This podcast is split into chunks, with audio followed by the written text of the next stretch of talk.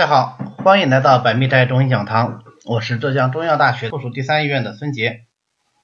今天呢，我们继续来学习中医基础理论的脾的形体关窍这一部分。具体来说，脾的形体关窍包括在志为丝，在液为涎，在体和肌肉主四肢，在窍为口，其华在唇，与胃相表里。我们一条条来看啊，第一个在志为思，呃，那么前面呢我们已经学过心和肺啊，心在志为喜，肺在志为忧，喜和忧都是比较容易理解的。那这个思是什么意思呢？我们要稍微说一下，在《灵枢本神》里面讲。因质啊存变谓之思啊，这是对思的一个定义。那这句话怎么理解呢？意思就是说，志向虽然已经定下来了，但是可能你还是要反复的去记度啊。这是《内经治要》里的话说啊，记度啊，实际上就是什么审计啊，计算度呢，就是量度度量。实际上就是一个反复思量的过程，反复考虑的过程，反复琢磨的过程啊，这么一个过程呢啊，就叫做思。大家说，那你这个思跟呃虑啊，跟我们考虑问题的虑啊有什么区别呢？呃，在灵枢本身，接下来啊，因志而存变谓之思，后面就是因思而远目谓之虑啊，这个思和虑是意思不一样的。那这里因思而远目谓之虑，它的含义是什么呢？就是说，你虽然经过了反复的思量、反复的考据啊、反复的这个琢磨啊，但是呢，嗯，你有没有结束你的思考呢？没有。你所有的这些啊斟酌啊，都是想要为最后的做决定，在你没有做决定之前的这种犹疑连转、前后犹豫啊，这个就是叫做虑啊，这个就是叫做虑。那虑到什么时候为止呢？那当然就是一直要虑到啊，我们坐下来决定为主啊。所以我们后面在学肝的时候，大家知道啊，肝啊在治为虑，那么胆呢？就主决断，所以肝胆是有谋有断啊，谋断谋断啊。那这里为什么要特别啊说讲思怎么讲到了虑呢？因为我们实际上有时候真的是很难把思和虑啊之间的这个关系理清楚。实际上我们在临床上呢，思虑思虑它的这个变化呢，也往往是呃会同时出现的。所以后面我们再讲这个呃思的。一些具体的病变的时候，还会再有提及，那需要我们在临床上反复的继续进行辨析。那么思呢，就为脾之治啊，《素问影响大论》里面说，中央生湿，肝生脾，在志为思，思伤脾啊，就是这个意思。嗯，但是需要指出的时候，你想这种反复的思考，它当然除了脾以外。一定还与心有关系，所以《针灸甲乙里经》里面就说啊，嗯，思发于脾而成于心啊，所以思啊实际上跟脾有关系，跟心有关系。这也是临床上我们最常见到说啊过度思虑它出现的病症是心脾两虚症的一个重要原因啊，这不仅仅伤脾啊，它还伤心。这个我们脑海里必须要有这么一个印象，当然这也很容易理解，为什么呢？因为心主神明嘛，思毫无疑问是出神明的一个基础。如果连思考都不会，你又谈什么神明，谈什么神智呢？所以我们经常讲，你啊五智也好，七情也好，其实它一个最大的基础就是思啊，一定会有思考，然后才会有后续的啊其他的这些啊情志的发生。嗯，所以啊从五行的角度讲，土生万物啊，所以。呃，脾土它主思啊，思为脾土之志，这个也是有它的道理的。那么在正常情况下呢，就表现为思而有度啊，既能够思，它又能够控制这个度啊，这就是脾正常的功能。那假如说因为各式各样的原因啊，导致脾的阴阳气血异常，或者是啊，实际上我们更常见的是思虑的太过，那么它也反过来会伤脾。啊，反过来也会伤脾。那嗯，具体表现在哪些方面呢？一个呢，就是过度的思虑或者是所欲的不遂，它会伤脾。怎么伤呢？啊，就思则气结啊，就是你久思过思或者是所欲不遂以后呢，你气机就容易流结或者说淤结。对于这个思则气结的。理由啊，我们在《素问·举通论》里面，他自己给出了答案啊。为什么思则气结呢？因为你如果说是思考的话，你就心有所存啊，你心里就老惦记那个事儿，神有所归，你的精神、你的啊这个精神状态啊，你就就就啊都集中到某一个具体的问题上去了，在思嘛，对吧？所以气血呢就流而不行啊。他说正气流而不行，所以叫做气结啊。因为我们嗯这个老百姓。说的话就是什么？就是啊，你老是想这么一件事儿，那么你就结到里头去了啊，或者说是淤到里头去了啊，咱能留下仙了，这就是思则气结的这么一个状态。那么思则气结，我们前面讲了，思和虑有时候真的是很难分辨啊，所以那么思则气结和之后我们会讲肝气的这个瘀滞啊，导致情志变化也就很难分辨啊。我们看一下它这个内科。摘要啊，薛己写的这么一本内科书啊，它里面的这个医案啊，就给我们很大的一个启发。这个在呃多思啊引起的心脾受伤，它应该是怎么一个处理？实际上这样的一个案的话，我们如果说啊没有充分的认识到四则气结，我们更往往就把它归到其他脏器，比方说我们现在流行就肝呐啊肝气郁结啊。啊，等等，这么一些病病上面去了，这是个什么什么案呢？啊，这是讲有一个儒者啊，一个读书人，读书人呢，我们知道过去就是要考试啊，考试是第一重要的事情。但是这个儒者呢，平时心情可能就是不是特别好，那么再加上考场上考试呢，又考的不是特别顺利，结果考完以后就发病了。什么症状呢？发热、口渴。然后觉得胸部啊，膈肌之间就很不通力啊，闷的难受。吃饭呢，嗯，也不是很想吃啊，这个食欲也比较减退。那医生呢就给他开了清热的药啊，化痰的药啊，还你看还有行气的药啊。这个实际上，如果我们在临床上看到这样的病人，可能往往也就会这么处理。你发热而渴嘛，对吧？你发热，我肯定想到要清热；渴，那可能是热伤津液了。但是清热没有效。你胸部老是觉得闷啊，老是觉得有不舒服的感觉，那有没有可能是痰呢？哎，所以他用化痰。你平时就情绪很郁结，最近又碰到了很郁闷的事情，考试考得不好，那很可能是肝积郁结呀。啊，如果肝气郁结，那不就要行气了吗？可是实际上呢，这些药用上去以后效果都不好啊，反而症状加重了。并且出现了肢体倦怠啊，四处都觉得没有力气，老是想休息啊，很困倦，这么一个症状，那他来找薛己看，那么薛己结合脉证啊，就认为这是什么淤结伤脾的表现。所以他用加味的归脾汤治。归脾汤这个方子啊，我们后面学方剂的时候会作为重点方剂来讲。它实际上一方面是治脾，一方面是治心。还记得吗？我们前面讲思这个情志，它实际上与脾相关以外，还与谁相关？还与心相关。所以这个人是思虑太过，既伤脾又伤心啊，正好用归脾汤来治。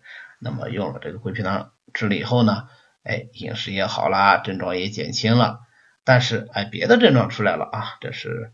大便呢，嗯，不是很通畅，两泉呢又发红，两泉这个地方它是为肾所主，所以我们要看到全红呢，就往往会考考虑到是肝肾的虚火。哎，薛己就是这么认为的，啊说此肝肾虚火，内伤阴血，那么就给他大补气血啊，再稍加补肾之品，用了三十多天，嗯，大便也好了啊，当然前面的症状就也好了。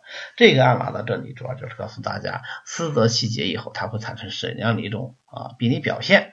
呃，这个案如果是我们现在看，往往会把它误诊为啊，就是气郁，可能就会用行气。那其实我们在临床上啊啊，对于这种类型的病，除了想到啊气郁要行气以外，还要想到可能是思则气结，要可能是伤心伤脾啊，我们要从脾来论治。好，那么它在液呢就为咸啊，这个脾液为咸其实很好理解，因为脾本身啊主化运化五谷嘛，对吧？那么我们水谷的话都是啊由口而入的，咸为口中之液，所以脾为咸，这个我们很容易理解。那有人可能网上会提反对意见，那说这个嘴巴里面出了咸，它其实我们平时更能够直观感觉到的是什么？是唾沫呀，对吧？是唾液。那为什么不是唾液是咸呢？啊，我们稍微有点生活经验的人都知道啊，咸才是帮助你吃东西、帮助你消化的那个东西，唾沫它不是啊，所以与消化、与运化水谷相关的那还是咸。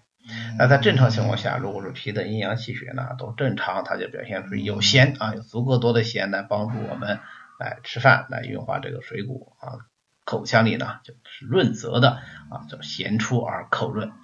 那假如说脾的阴阳气血不正常呢？啊，属于一种病理状态下呢？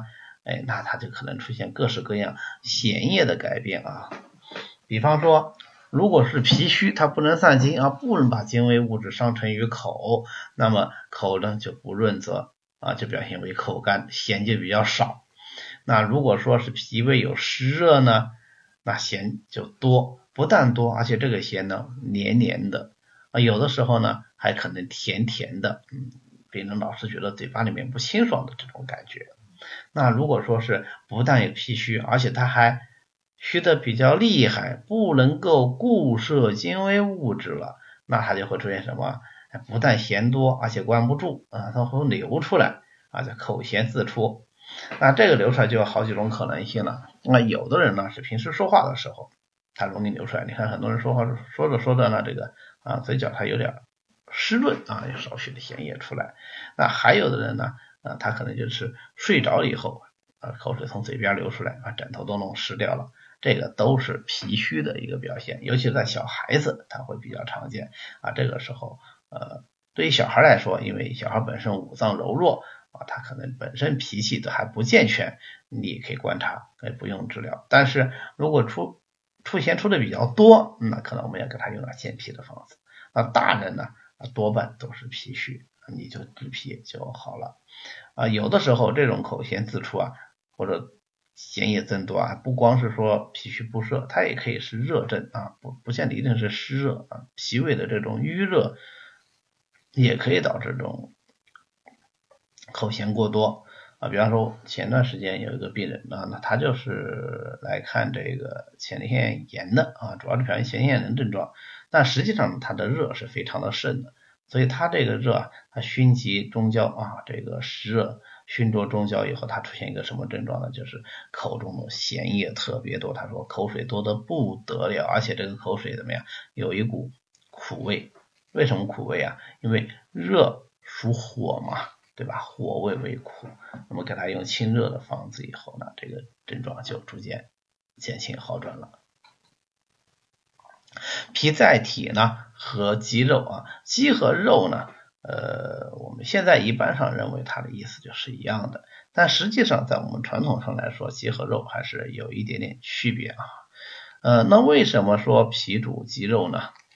嗯，要给他一个理由，对吧？啊。我们想想，肌肉啊，肉厚的地方啊，中医认为就气血都会比较旺盛啊，所以肉厚之处多气多血，呃，所以我们讲阳明经也是多气多血啊，脾胃胃经就是多气多血之经。那么脾胃呢为气血生化之源，你既然肉要多气多血，就更需要气血的濡养，对不对？那脾胃气血生化之源，所以它在体和肉。代替合肉，那正常情况下，如果脾的功能运化正常，我们就怎么能长肉嘛，对吧？小孩子，我们这个呃，大人都知道，小孩子要想长得好、长得壮，就得多吃饭，是吧？那么能吃饭的人啊，他就怎么样，肉就长得好，肌肉就丰满健壮啊，这是一个人身体健壮的标准。你看《素问·上古天真论》里面讲人体的这个生长发育规律。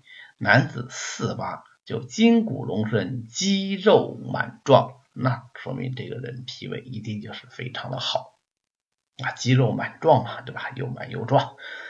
那如果说脾胃功能不正常呢？那脾胃功能不正常以后就不能运化水谷啊，就不能够化生气血，当然也就不能荣养肌肉就会出现什么肌肉的微软无力。所以在《素问·伪论》里面讲，我们治疗这种微软无力的伪症应该怎么治呢？就治伪者独取阳明啊，你就治脾胃中焦就对了。只要脾胃中焦好了，能够运化水谷了，能够化生精微了，能够荣养肌肉了，那么这个肌肉微软自然而然也就好了。那么更严重的，可能就会出现肌肉的瘦削啊。在这里要指出的是，肌肉瘦削，我们当然知道它是个虚症，但这个虚症并不总是说纯虚而已，很多时候啊，它是因为湿邪引起来的啊。这些湿邪里最常见的一个湿邪就是热啊，所以我们以后学内经啊讲伪证的时候，你看到很多伪证它都是由热邪啊导致的。那这里提一句。那么，因为脾主肉啊，所以它还主四肢。为什么主四肢呢？因为清阳实四肢嘛，脾本来就能够生清阳，对不对？所以脾能够主四肢啊。在《素问·太阴阳明论》里面说啊，四肢皆禀虚于胃，而不得进至，必因于脾来得顶也。也就是说。之所以这些水谷精微能够输送到四肢来荣养它，让四肢清净有力，靠的就是脾的功能。所以在正常情况下，嗯，脾胃能够运化水谷，那么四肢就轻轻什么呀？轻松、劲有劲啊，有力气啊，轻劲有力啊，就非常灵活，就能够保证我们的活动和运动。但是如果脾生病了呢？啊，脾病啊四肢不用啊，这也是太阴阳明论里面的。如果脾的功能失常了，就会导致四肢的活动啊，它的功能出现问题。因为四肢主要的功能就是运动，对吧？啊，表现为四肢无力呀，啊，内经里叫四肢不举啊，抬不起来。那么脾虚的这种四肢无力了啊，除了这种倦怠感以外，它往往还有一种沉重感啊，就觉得嗯，好像没力气，不想抬，抬不起来。那这个跟我们后面讲病因时候会讲到，脾虚往往就容易被湿困啊有关系。如果纯粹的虚的话，它也不会有这种困重的感觉。那么还有一种病变呢，它是表现为手足心热啊。手足心实际上是什么？是四肢的最外端，对吧？是如果说外为阳内为阴的话，是最阳的地方，对吧？那么在这个地方呢，就脾主四肢。它出了病变，就往往会在手足心表现出来，比方说表现为手足心热啊。我们后面呃在《伤寒论》里面啊学这个阳明胃经的病，阳明腑实症的时候啊，也是因为这个原因。那么阳明腑实，它还会出现手足心出汗啊，大量的汗出。那么这个也可能也是因为脾主四肢的啊这个缘故，因为脾与胃相表里嘛。那么脾呢，开窍于口。呃，这个太容易理解了啊！脾与五谷的关系始终是最密切的，而我们这些水谷就是通过脾才吃到我们的啊人体里面去的。所以《灵枢脉度》里面说，脾气通于口，脾和则口能知五谷矣。口能知五谷啊，不仅仅是说能吃啊，更重要的是说什么？我们能够啊感知到这个呃五谷的味道啊，没有说异常的味道。那人说，那这不是舌的功能吗？啊，它也是口的功能啊。所以，如果脾湿健运的话，口里就会可能有各式各样奇怪的味道啊。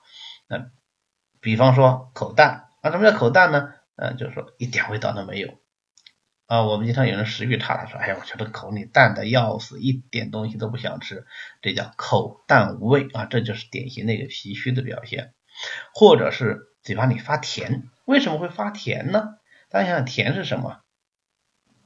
五行属土，对不对啊？所以甜是脾土的本味，而口甜呢，往往就出现在脾虚湿困啊这种症型上。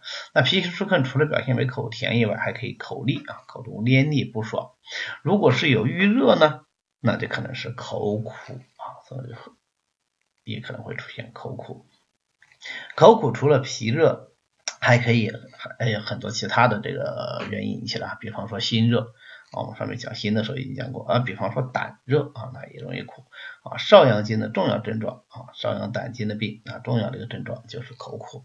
所以我们看到口苦啊，或者其他任何一个症状也都是这样啊，我们必须得综合的进行辨析啊。这就是为什么我们中医特别强调四诊合参的原因啊，我们绝对不会说啊，根据某一个症状啊就给病人下诊断，这个是太草率了。